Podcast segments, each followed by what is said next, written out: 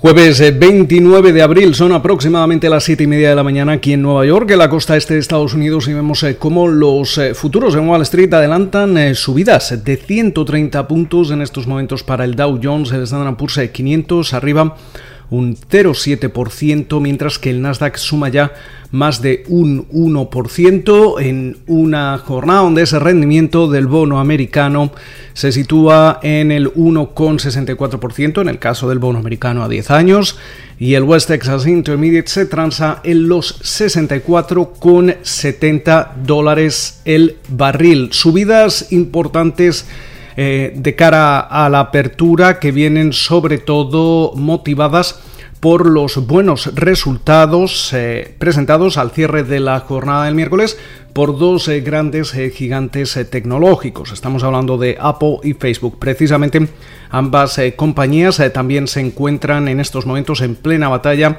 debido a las nuevas los nuevos factores de seguridad que ha implementado la compañía de Tim Cook y que básicamente hacen mella en el negocio de publicidad de Facebook. Pero dejando de lado este asunto, veíamos cómo las ventas de Apple llegaron a subir un 54%, su beneficio neto eh, arriba un 110%, mientras que la compañía de Cupertino eh, autorizaba una recompra de acciones de 90 mil millones de dólares. también incrementaba su dividendo en un 7%, 22 centavos de dólar. Por su parte, los ingresos, la facturación de Facebook arriba un 48%.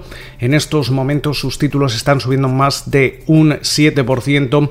También al cierre de la jornada de ayer veíamos como Qualcomm eh, registraba un incremento del 52% en sus ingresos. Durante la jornada de hoy, sobre todo al cierre, vamos a estar muy atentos a Amazon, que eh, va a presentar sus eh, cuentas de momento se espera que sus ingresos se crezcan al menos un 38%, podrían situarse en el entorno de los 104.650 millones de dólares eh, y un beneficio por acción que podría quedar en, eh, los 9,62 dólares. Veremos a ver si cumple estas expectativas. Eh, de momento es cierto que hemos visto otras compañías que siguen presentando sus cuentas. Es el caso de McDonald's. Hemos visto cómo su beneficio por acción quedaba en los 1,92 dólares por encima de lo previsto. Sus ingresos 5.120 millones de dólares, también superando expectativas. Beneficio neto eh, quedaba en el entorno de los 1.540 millones de dólares. Eh, también tenemos la resaca dejada por la Reserva Federal, las eh, palabras del presidente del Banco Central estadounidense, Jerome Powell.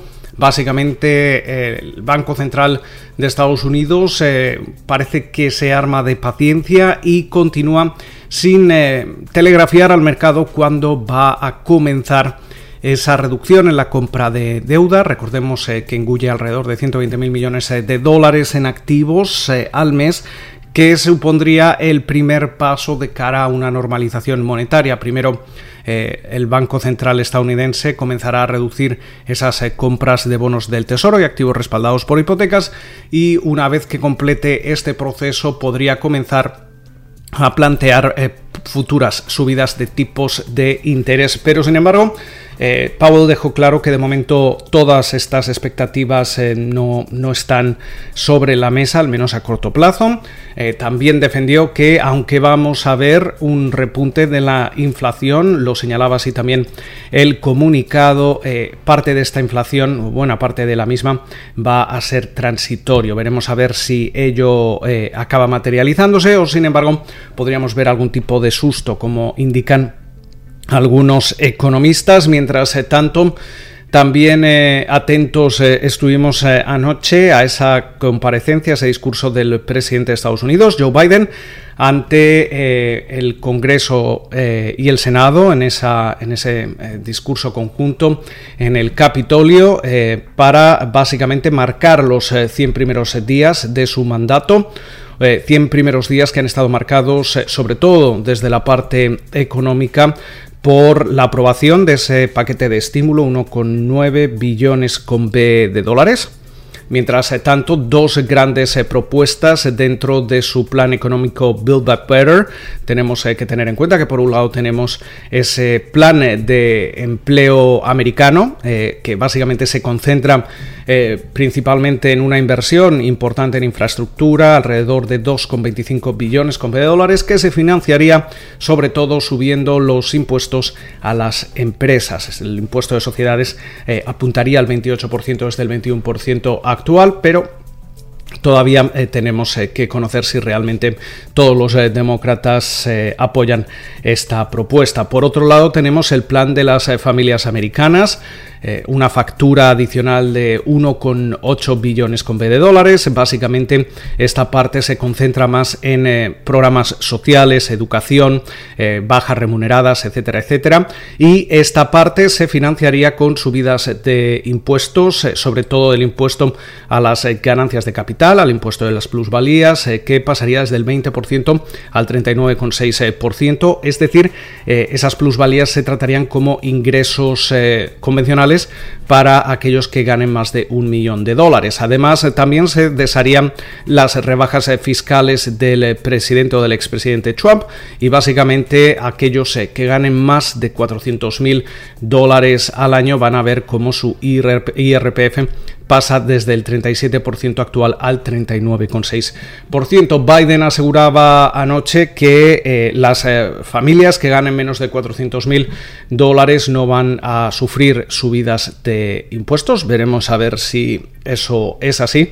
Pero es cierto que todos estos eh, planes, planes que son ambiciosos y que ponen de manifiesto un importante eh, gasto por parte del gobierno. Eh, tenemos eh, que recordar que si juntamos todas estas cifras, el presidente de Estados Unidos ha propuesto un gasto adicional de alrededor de 6 billones de dólares si se pasasen esos dos últimos planes de los que hablábamos tal y como los presenta, pero sin embargo ya comienza a haber también eh, tensiones dentro del propio Partido Demócrata y además en el Senado eh, Biden no podría permitirse el perder ningún apoyo de los senadores demócratas si realmente está dispuesto a aprobar estos, estos eh, planes a través de la reconciliación de presupuesto. Pero seguramente, aunque seguiremos hablando mucho de, ello, ninguno de estos planes va, va a evolucionar seguramente antes del, tercer trimestre del año. De hecho, para proceder a una reconciliación de presupuesto otra vez, eh, como se hizo con ese paquete de, estímulo, eh, tendríamos eh, seguramente que esperar al comienzo del nuevo año fiscal aquí en Estados Unidos, que comienza el próximo 1 de octubre. Con lo cual eh, también vamos a conocer durante la jornada de hoy esas peticiones semanales de subsidio por eh, desempleo importante, esa primera lectura del PIB de Estados Unidos correspondiente al eh, primer trimestre de este año. Se espera que la economía de Estados Unidos haya crecido entre un 6 y un 7%, producto de ese mini estímulo que se aprobaba en diciembre por valor de 900.000 millones de dólares. También vamos a conocer las ventas de casas eh, pendientes, eh, inventarios de gas natural y vamos a, escuchar de varios eh, altos funcionarios de la Fed como John Williams o Randall Quarles. Con lo cual, muchísimas referencias. Vemos cómo en Asia, las principales plazas bursátiles, Japón estaba cerrada, pero Hong Kong, China e India operaban al alza. En Europa vemos un tono mixto, Londres, Londres arriba, París eh, también en positivo, Frankfurt operando con ligeras eh, caídas. Eh, por su parte, la onza de oro opera plana y el Bitcoin también está operando plano en estos momentos. Esperamos que pasen ustedes una feliz jornada de jueves. No nos vamos a escuchar durante la sesión del viernes ni tampoco la del lunes, pero volveremos el próximo martes.